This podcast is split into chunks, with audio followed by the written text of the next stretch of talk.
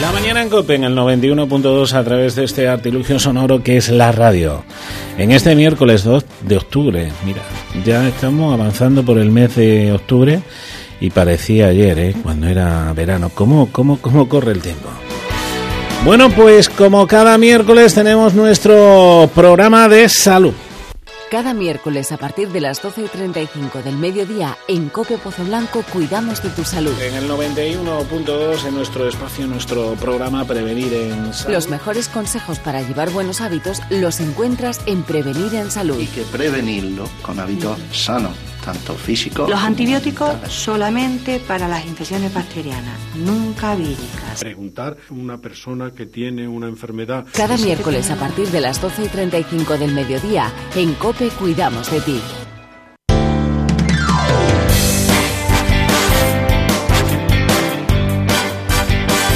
Doce y 34, hoy la lactancia materna va a ser el eje central de nuestro programa. Con nosotros aquí en los micrófonos de Cope Pozolanco está Aida Sánchez, pediatra. Aida, muy buenas. Hola, buenos días. ¿Qué tal? ¿Cómo estamos? Bien, aquí a ver lo que se puede aportar para que podamos promocionar la lactancia materna que tanto interés tenemos últimamente los sanitarios en Claro que sí. En y las madres también, ¿no? Y las madres que tienen una muy buena intención pero es cierto que vemos que después, cuando, sobre todo las primerizas, cuando tienen ese primer bebé, no todas se encuentran con una lactancia materna eh, bonita eh, y, que era lo que ellas esperaban. Se encuentran con la realidad y la realidad es que hay dificultades que a veces hay que solventar y no tenemos, no tenemos, no, no sabemos, no saben esas madres qué recursos existen para solventar las dificultades. Parece que tener el bebé y, y dar de mamar se da por hecho y en realidad no, en realidad hay dificultades que con las que nos encontramos y los propios sanitarios, como me ha ocurrido a mí que hemos sido madres, como le ocurrió a la doctora Ángeles Rubio, que fue la que ayer estuvo encargada de dar la jornada, al ser madre te encuentras con la realidad que no tiene nada que ver con, con lo que esperabas o con lo que algunas esperábamos en un principio. Con nosotros también está Carmen Vega, desde el Aljarafe, eh, médico de familia. Carmen, muy buenas. Hola, buenas tardes. ¿Qué tal? ¿Cómo estamos? Muy bien, encantada de estar con vosotros. Y nosotros de tenerte aquí. Eh, médico de familia y madre de cuatro hijos, ¿no? ¿A todos le diste el pecho? Sí, sí, a todos le da el pecho. Soy también consultora de lactancia y me dedico profesionalmente a la lactancia, a una consulta de lactancia y bueno, mi primera hija tiene ya 13 años y bueno, como ha dicho Aida, pues cuando fui madre me di de bruces con la realidad. Yo ya estaba estudiando medicina, pensaba que la lactancia iba a ser algo más fácil, natural, pero no fue así. Me encontré con muchos problemas, muchas dificultades, muy malos consejos sanitarios que me hicieron una lactancia muy difícil, pero bueno, finalmente conseguí remontar y eso fue mi motor para empezar a adentrarme en este mundo de la lactancia y empecé a informarme sobre la lactancia y a formarme después. Y bueno, pues después de ella he tenido otros tres hijos y no he tenido ningún problema en, amamantarlos a los tres. ¿Qué dificultades te encontraste? Eh, bueno, yo tuve la dificultad de que con mi primera hija, que aunque yo había leído y sabía que la lactancia era a demanda, a demanda significa pues cada vez que el bebé quiera, yo sabía que eso era así, pero cuando tuve a mi bebé, pues el pediatra me dijo que no, que demanda no, que era eh, cada tres horas y diez minutos por pecho porque el estómago de los bebés tenía que descansar, ¿vale? Yo, eh, repito, yo estaba estudiando ya medicina, había leído, me había informado, pero el pediatra me dijo eso y claro, pues yo ahí mm, dudé y efectivamente pues empecé a seguir esas pautas. Es muy importante que la lactancia sea demanda porque el bebé realmente sí es el que nace con, con el instinto y nosotras, las mujeres, estamos más influenciadas por la cultura. Y es importante que confiemos en el bebé y le dejemos hacer. El, el bebé mm, tiene un estómago muy pequeñito cuando nace y la lactancia materna se digiere muy rápido. Entonces, es muy normal que al principio la lactancia sea muy frecuente. Y si se espacia demasiado en el tiempo, ¿qué pasa? Bueno, pues que el bebé llora porque necesita ese contacto y lo que automáticamente eh, entendemos que tiene hambre y que la leche no sacia, porque si esperamos que una eh, lactancia materna sea cada tres horas y diez minutos por pecho, eso está destinado a una lactancia fracasada. Entonces, bueno, pues a mí me pasó eso, eh, la niña no comía suficiente, eh, luego tuvo histericia, o sea, tuvo la bilirrubina alta también en consecuencia que no estaba comiendo bien, ya empezaron los suplementos de biberones, en fin, una serie de catastróficas desdichas que yo salí del hospital con una lactancia mixta, pero predominantemente con biberón. Y bueno, al final conseguí remontarla, pero fue más por mi cabezonería en realidad que por el apoyo que recibí tanto del entorno como de los profesionales sanitarios. Y tiene que ser entonces a, demanda. A demanda, sí, a demanda y el bebé es el que decide, el bebé que decide esa demanda. Y eso es muy importante porque nosotros, uno de los problemas que tenemos en nuestra sociedad es que eh, impera la cultura del biberón y normalmente, aunque con el biberón también hay que darlo a demanda, que también quiero dejarlo claro, pero normalmente los niños que toman leche de fórmula, como la leche de fórmula es más saciante, tarda más en digerirse, los bebés, entre comillas, aguantan más. Entonces, ¿qué estamos acostumbrados a ver? Pues bebés que le das el biberón, los dejan en el carrito, en la cuna y esperan sus dos o tres horas. Con el pecho no, con el pecho eh, se toma el pecho, a lo mejor se queda saciado, se queda dormido, pero lo suelta en el carro o en la cuna y a los 5 o 10 minutos vuelve otra vez a despertarse. ¿Por qué? Porque esa leche no está pesada, se digiere muy rápido y claro, cuando el bebé no está en contacto con su madre, que es el sitio donde tiene que estar, pues instintivamente se despierta. Y una vez que se despierta, pues un bebé tan pequeñito, un bebé recién nacido, lo único que, que conoce es el pecho de su madre. Entonces una vez despierto lo que quiere es succionar. No siempre para comer, puede ser también para relajarse, para sentirse seguro. Pero claro, eh, ese hecho que nosotros vemos, claro, es que eh, si esta mujer le da el pecho y continuamente está el bebé en la teta, continuamente enganchado, y la otra que le da el biberón, el bebé aguanta más tiempo, pues la conclusión que todo el mundo saca es que tu leche no alimenta, tu leche no es suficiente, el bebé se queda con hambre, otra vez le vas a dar, etcétera, etcétera. Entonces muchas veces una lactancia que va bien se puede truncar simplemente por el desconocimiento de cómo se comporta un bebé eh, amamantado normal, ¿no? Porque eh, lo que vemos en el entorno es otra cosa. Aida, hemos hablado a micrófono cerrado que hay muchos mitos en torno a la lactancia materna, que la leche se convierte en agua, eh, que la madre no tiene suficientemente leche, que, que su madre también no tuvo y ella no va a tener. Mitos que son muchos falsos, ¿no? Eh, sí, efectivamente. De hecho, ya ha comentado alguno de ellos Carmen, como el, el hecho de que tu leche no alimenta es algo que, que, muchas madres te lo dicen, ¿no? Mi leche no alimentaba, por eso dejé de dar el pecho y es porque el comportamiento del bebé es diferente al, al bebé que es alimentado con, con biberón porque el alimento es diferente y como ya he explicado se digiere mucho más rápido la leche materna que, eh, que la leche mm, eh, eh, maternizada en polvo, ¿no? Em, ese es uno. Ella ha comentado también lo de cada tres horas durante diez minutos, precisamente relacionado con, que los niños a vivir eh, la alimentación es diferente, el comportamiento del niño es diferente. Eh, ¿Qué más hemos dicho? Mi madre no tuvo leche. Eso no es algo que se, que se herede. El tema de las hipogalastias, eh, la mayoría, la mayoría de, las veces que no se produce suficiente leche es porque mm, es de forma secundaria. Alguna vez hay algún problema materno que no lo permite, pero son muy contadas las ocasiones, la mayoría de, de las veces es secundaria. ¿Y a qué me refiero con secundaria? Secundaria me refiero a que no hay un, un estímulo. La leche en el pecho se produce en función de lo que el bebé necesita. Y tu cuerpo no es adivino, el cuerpo lo sabe porque el bebé pide pecho. Si el bebé pide mucho, el cuerpo produce más porque le está diciendo la succión de ese bebé que necesita más. Eh, si, eh, si, ese bebé no te lo pones al pecho, efectivamente no se va a producir la leche eh, suficiente para que ese niño esté alimentado. Entonces, es cierto que, mm, que muchas veces hay hipogalactia, pero son secundarias. Secundarias a querer darle cada tres horas, durante diez minutos el hecho de no poner al bebé pues lo suficiente al pecho porque es que es, así, es oferta, demanda. Si el niño le dice al pecho, yo estoy aquí succionando porque quiero más, quiero leche tienes que producir más, el pecho producirá. Si no se pone el niño o por alguna cuestión esa succión del niño es ineficaz, pues se producirá menos, menos leche. Eh, Carmen Vega estará el viernes en Pozo Blanco, ¿no? Carmen. Sí, sí, sí, allí ah. estaremos. Mm.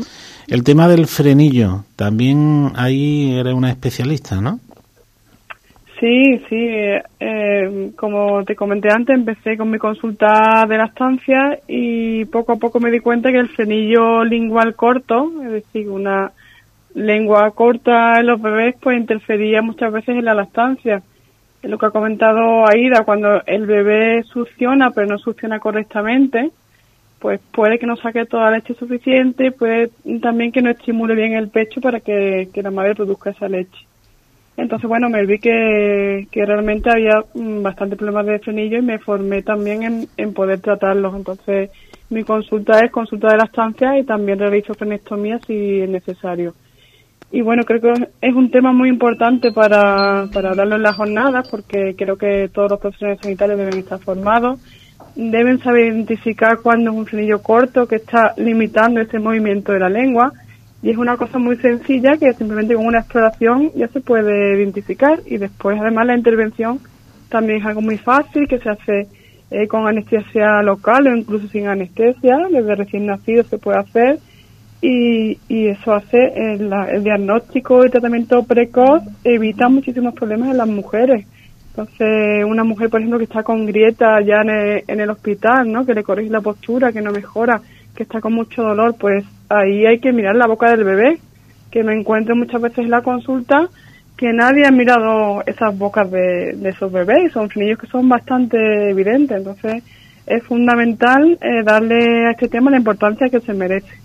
También te digo que no todo es frenillo y por supuesto siempre lo más importante va a ser valorar la postura del bebé, el agarre y todo eso. Que no todos los problemas de la estancia van a estar relacionados con el frenillo, pero si hay un problema de la estancia que no mejora, hay que, hay que mirar la boca del bebé. Beneficios de la leche materna, que son muchos. Si tuviéramos que enumerar los más importantes, Aida. Bueno, pues uno de, de mm, por nombrar algunos, disminuye mucho el riesgo de alergias alimentarias Em, otro que se ha visto eh, en los últimos años es el riesgo de obesidad, de desarrollar obesidad en un futuro. Quiero decir que la lactancia materna no es solo salud durante la lactancia materna, sino que es que también es salud para el resto de la vida de ese niño.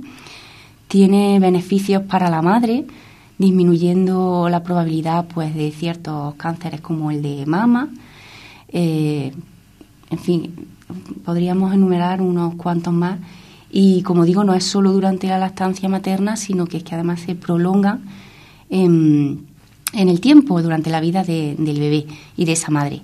Y ya no solo eh, de salud, sino que de forma secundaria también eh, se beneficia, nos beneficiamos económicamente el problema de la obesidad, el problema de las alergias. Sería un, buen, un gran ahorro económico también para la sociedad el tener menos problemas de, salud. Entonces, a la larga, la lactancia materna eh, es invertir, entre comillas, en salud, porque es que además invertir, mm, eh, no estamos tampoco invirtiendo económicamente, estrictamente hablando, porque sale más económico. Pero claro, necesitamos pues que las mamás sepan dónde pueden acudir, eh, que haya información y que y resolver los problemas con los que nos hemos encontrado las propias el propio personal sanitario a la hora de resolver de resolver todos estos obstáculos que te encuentras. Bueno, hay muchos obstáculos y bueno, eh, lo comentaba precisamente también Carmen, ¿no? El tema que estamos en la época del o las modas del biberón, ¿no? La generación del biberón porque evidentemente el biberón puede ser Carmen más cómodo e incluso bueno para el pecho de la madre más estético pues no darle pecho sino darle biberón no eh, bueno pues una de, de las modas de las generaciones los beneficios los miramos pero también es más latoso darle el pecho no bueno, pues eh, eso depende realmente, lo de latoso no, porque yo te digo, como mi experiencia como madre lactante para mí ha sido muy cómodo dar el pecho en cualquier momento, en cualquier lugar, no tener que llevar eh, ningún utensilio, ni lata de fórmula, ni polvito, ni biberones, ni esterilizar nada, simplemente pues el bebé tiene hambre, me lo pongo al pecho y punto. Eso sí es más cómodo. Luego sí es verdad que tiene el inconveniente el pecho de que solamente se lo puedes dar tú. Entonces, eso sí también requiere... Y tarda más pues, tiempo, tarda más tiempo, ¿no? Eh, tarda más tiempo, no. Bueno, al final estás más tiempo dándole el pecho porque normalmente reclama más el bebé, eso sí. Entonces no puedes dejar al bebé a lo mejor con la abuela o con el bebé, no se lo puede dar a otra persona. Eso sí tiene ese inconveniente, pero realmente lo de la moda del biberón es algo de nuestra generación anterior, o sea, de nuestras madres, que fue cuando hubo el boom del biberón y fue la generación de las madres que no tenían leche, con tantas malas recomendaciones. Ahora realmente la mayoría de las mujeres, el 90% de las mujeres embarazadas quiere dar el pecho. Si le preguntas a una mujer embarazada cómo quiere alimentar a su bebé, la mayoría te va a decir con, con la estancia materna, realmente. Lo que pasa que luego eh, le añade la coletilla de si puedo, yo le voy a dar el pecho si puedo, porque nos han inculcado ese mensaje de que a lo mejor no vamos a ser capaces, que a lo mejor no vamos a tener leche o que nuestro bebé se va a quedar con hambre. ¿Por qué? Pues por todos esos mitos que se van transmitiendo y también eso por la cultura del biberón de nuestra generación anterior. Respecto de la estética que dice, eh, tampoco influye mucho la lactancia materna en la estética del pecho porque cuando más crece el volumen de la glándula mamaria, cuando más se desarrolla, es durante el embarazo. Entonces, en el embarazo se produce este crecimiento del pecho y después del, del parto, si no se da de mamar, pues eh, vuelve a su ser. Pero ese cambio de volumen se da en el embarazo. No afecta tanto la lactancia que luego vayamos a tener un pecho más caído. Es uno de los mitos que, que se transmiten y, y realmente no es algo que se ve así, sino que simplemente porque no es embarazada ya nuestro volumen de pecho va, va a cambiar. ¿En los talones de Aquiles de la lactancia más importantes cuáles son, Aida? Si tuviéramos que enumerar alguno. Esa es una, una charla que es de mañana por la tarde. De Javier Navarro, ¿no? Viene, sí, un pediatra de atención primaria de, de Córdoba, muy implicado con este tema de la lactancia materna. Eh, y bueno, los talones de Aquiles, pues cualquiera de los, de los mitos que hemos comentado puede ser un, un talón de Aquiles de la lactancia materna. Y el, y el hecho también de no ver, de no estar acostumbrados la sociedad a ver a una madre dar, dar el pecho a su hijo en cualquier lugar.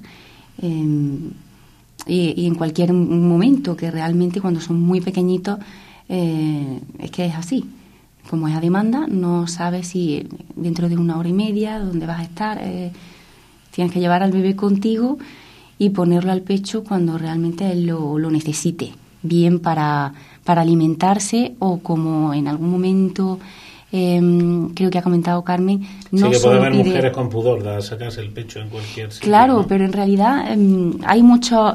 Tú puedes dar el pecho. A mí, de, cuando yo fui mamá primeriza, a mí también me daba mucho, mucho pudor y al final te, te acostumbras a que no tienes tampoco por qué enseñar eh, el pecho, es decir, hay mucha eh, indumentaria, ropa mm, de, de lactancia en la que pues tú tienes que buscar cuál es la que más se amolda a ti y también según la época del año en la que estés.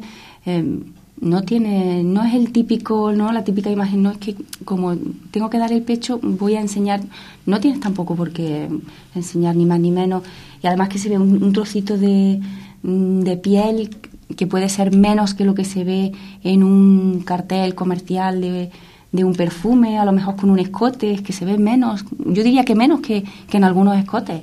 Enseñas cuando das el, el pecho, es verdad que te da pudor, pero al final te das cuenta que no es que ni es necesario, ni, ni es así, y, que poco a poco la gente se, se vaya viendo esa imagen como algo natural, que es lo que es. Eh, Carmen, para ir terminando, si tuviera, bueno, hay muchas madres que seguro que nos están escuchando, o futuras madres, tuvieras que destacar un beneficio o motivar a esa madre para que el día de mañana dé el pecho a su hijo, ¿cómo lo harías? Bueno, yo realmente tampoco tendría que decir ningún beneficio sobre la estancia porque es que eso es un mensaje que, que todas las madres lo saben. O sea, que la mayoría de las madres saben que la lactancia materna es el mejor alimento para el bebé y ya ha comentado Aida muchos beneficios de la lactancia. Lo único que sí le diría a las madres que, que se informen mucho de la lactancia en el embarazo, no de los beneficios, sino de las posturas del agarre, de la demanda del bebé, del comportamiento normal del bebé y que busquen ayuda, que busquen personas formadas en lactancia, grupos de apoyo a la lactancia son fundamentales, que lo busquen en su zona y que vayan ya también desde el embarazo si quieren dar el pecho. Y por supuesto, si surge alguna dificultad, que busquen ayuda, que hay gente que está preparada para, para ayudarle en la lactancia y que, que no se rindan, que se puede conseguir. En, el viernes estará en Pozo Blanco también otro de los temas, bueno, lo has comentado también ahí de pasada, rutina y actitudes sanitarias que impiden o dificultan la lactancia materna, ¿no? Ya has dado alguna, ¿no? Sí, exactamente. Es que muchas veces hay poca formación en la estancia en, los sanitarios y a veces pues la rutina, los protocolos, el estrés, la falta de tiempo pues impide una atención adecuada a las mamás y a los bebés, ¿no? Con el tema de, del biberón, está llorando, darle un biberón en lugar de, de a lo mejor eh, pararte a ver la postura del bebé, a ver si está bien agarrado, si está comiendo bien.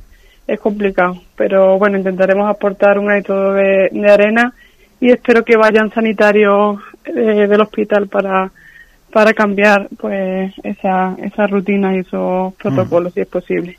Carmen, ha sido un placer tenerte aquí en los micrófonos de Cope Pozo Blanco. Muchísimas gracias y hasta el viernes. ¿eh? Igualmente, muchas gracias a vosotros. Un abrazo.